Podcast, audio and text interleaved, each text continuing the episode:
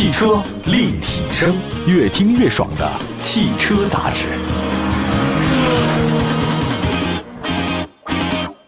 欢迎大家关注本期的节目啊，这里是汽车立体声。或许呢，是因为马上要到上海的车展，最近一段时间国内车市新车真的是特别的多，有些车型呢是正式上市，但是有些车型呢是开启预售啊，等到这个车展期间呢就正式上市。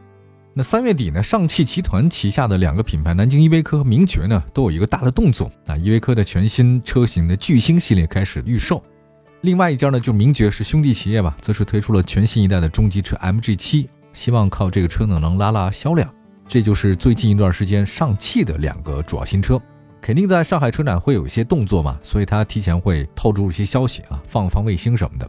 别放卫星了，咱们说这个依维柯巨星吧。这个巨呢，它也不是那个巨大的巨啊，是聚合的聚。依维柯这个名字应该是非常熟悉的，它呢曾经是中短途客运市场的明星车型，城市和城市之间嘛，或者说长途一点的，你坐依维柯还是比较多的。那甚至现在很多的工具车、救护车或者消防车啊、林业的工具车都用依维柯。那大家对它的评价是什么呢？皮实耐用啊，动力和油耗相当不错。那如今的依维柯的话呢，产品线还是很多的。不仅有传统意义上的这个轻客啊，甚至还有年轻化的产品，比如说三月二十八号开启预售的依维柯巨星系列就是如此。呃，他们官方的消息显示说，依维柯巨星系列的预售价格呢倒不贵，十四万八千八。预售期间，首批前一千名预订车辆的用户呢，还可以获得八百八十八元的早鸟票啊，可以享受到预售的大礼。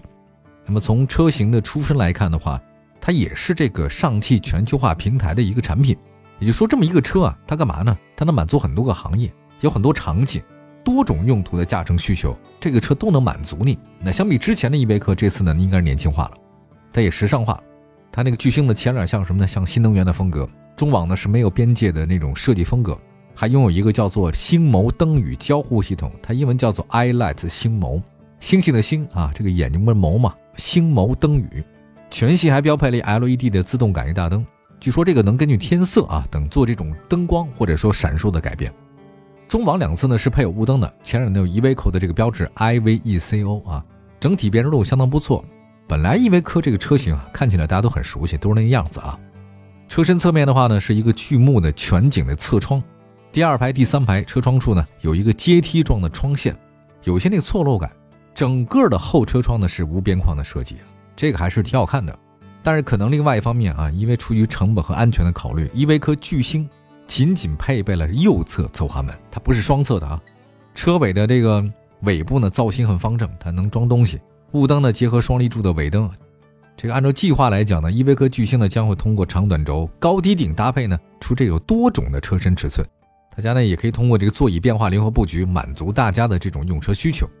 那么在动力系统方面的话呢，依维柯巨星搭载上汽派 2.0T 的高性能 VGT 可变截面涡轮增压柴油发动机，最大功率呢150马力，峰值扭矩375牛米，匹配的是德国采埃孚 9AT 手自一体变速箱，百公里油耗呢低到7.4升。相比汽油发动机呢，柴油发动机的优势是什么？就是在低速的状态之下，它的更大的扭矩输出，而且油耗更低。那对于很多营运车的车主或者私营小业主啊，那个省油那就是省钱。但是柴油车哈，大家不知道您那地方它能不能允许啊？这是一个很年轻的一个车型啊，品牌比较老，但是它这个车型很年轻。所谓依维柯巨星呢，在智能化、便捷化方面呢，相比以往车型它明显提升啊，配备了像什么无钥匙进入啊、一键启动啊、智能车窗啊、智能雨刮、伴我回家等各种功能。同时，为了提升舒适性，它呢还有方向盘和主副驾驶座椅电动加热功能。在安全配置方面呢，巨星搭载乘用车级的这种感知系统。什么四组高清摄像头、高清 RVC 前后敏视雷达、全景影像系统等等，所以大家开车的话呢，别看这个车比较大，也好像是工具车的样子，但驾驶起来的话呢，感觉很舒服。这是一个趋势，就商用车啊，它会高端化，它会乘用化，它不仅是工具车，它也是生活用车。商务车的配置升级是一个大势所趋，所以上汽在这方面呢有布局了啊。说完了这个依维柯，那么其实还有另外一个车，这个车也是我很喜欢的。上汽的名爵，但名爵这几年过得很糟，以前是真的百年车企啊，现在不能说落到这般地步吧，当然这个销量实在是让人提不起精神来。让我们休息一下，一会儿好好说的名爵 MG7。汽车立体声，这里是汽车立体声，欢迎大家呢继续关注我们的节目呢，全国两百个城市呢落地播出，线上线下还是有很多往期的节目的啊，大家可以关注一下，多听听看。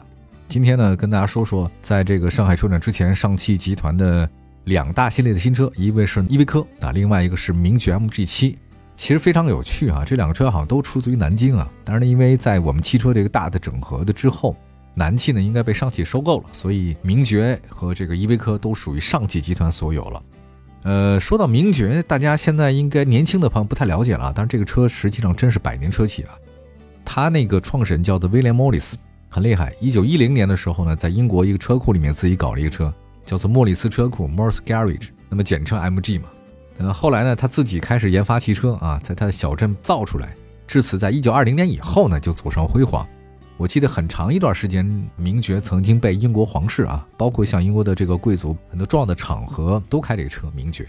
但很后期不断的被收购买卖哈，最后被南京给买了。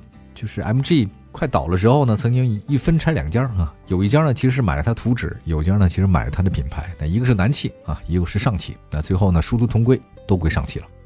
那么如果说刚才提到的这个依维柯啊，巨星是一个年轻化的轻客，那么名爵 MG7 它是什么呢？年轻化的中级车。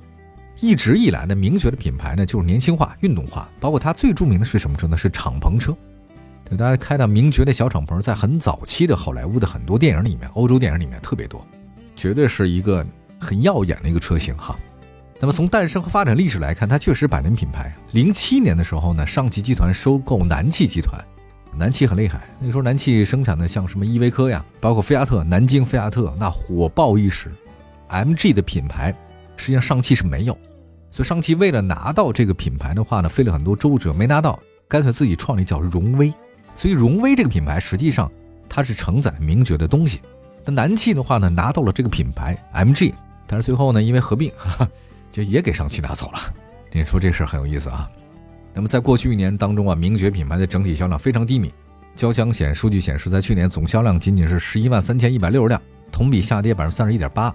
那么今年一到二月份总交强险数只有一万五千多辆，同比下跌百分之五十一。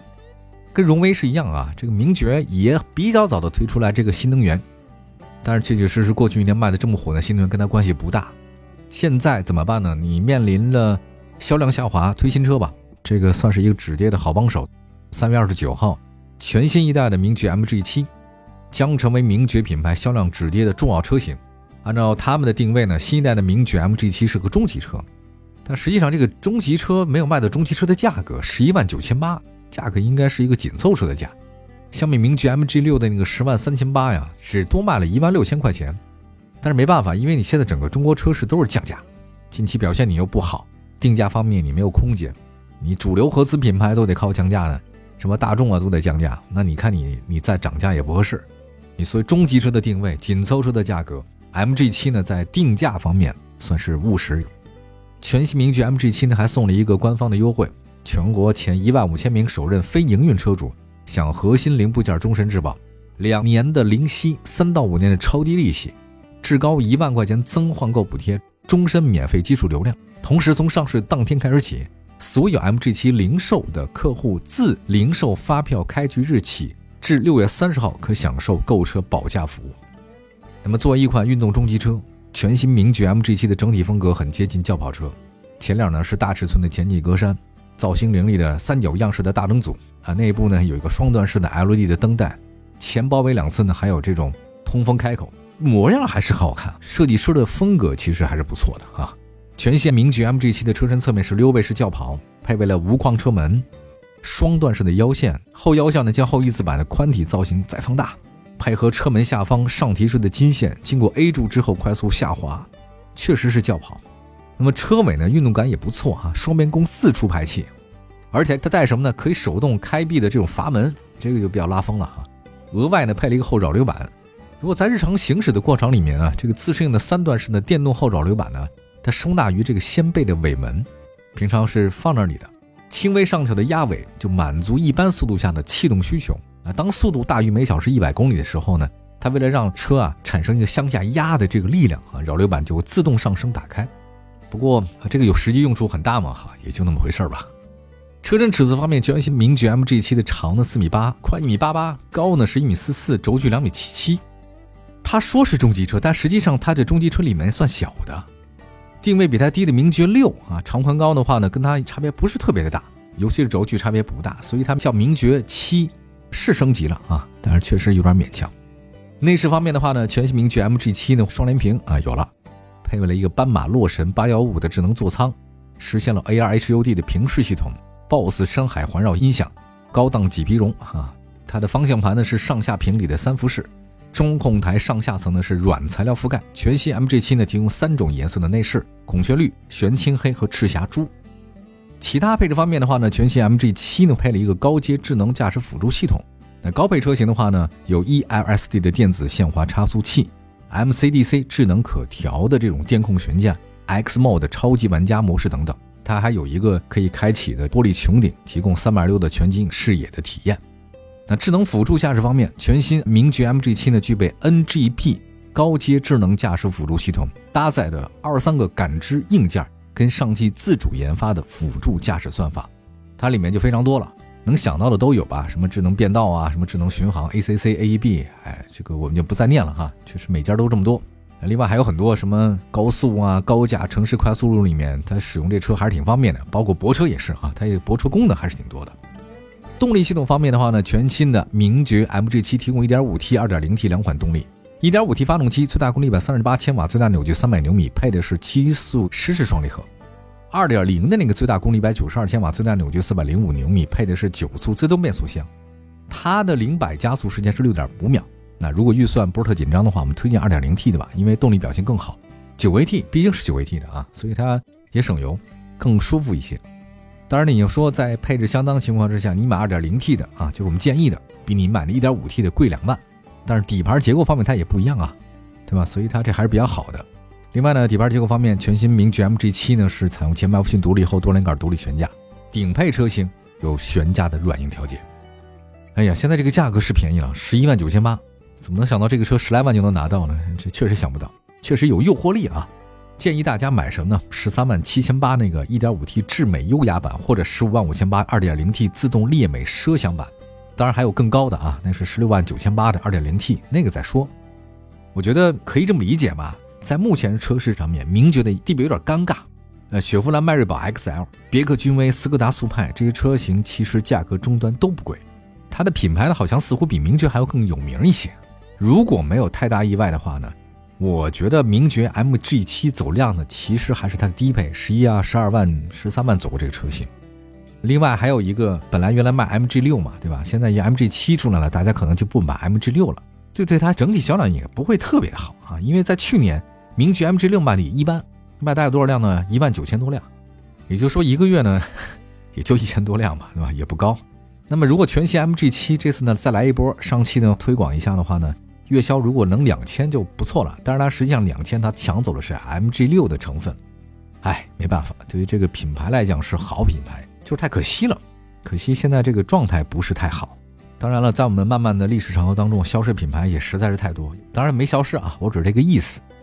好吧，感谢大家收听今天的汽车立体声，祝福大家呢用车愉快。明天同时间我们节目中继续分享汽车话题，明天见，拜拜。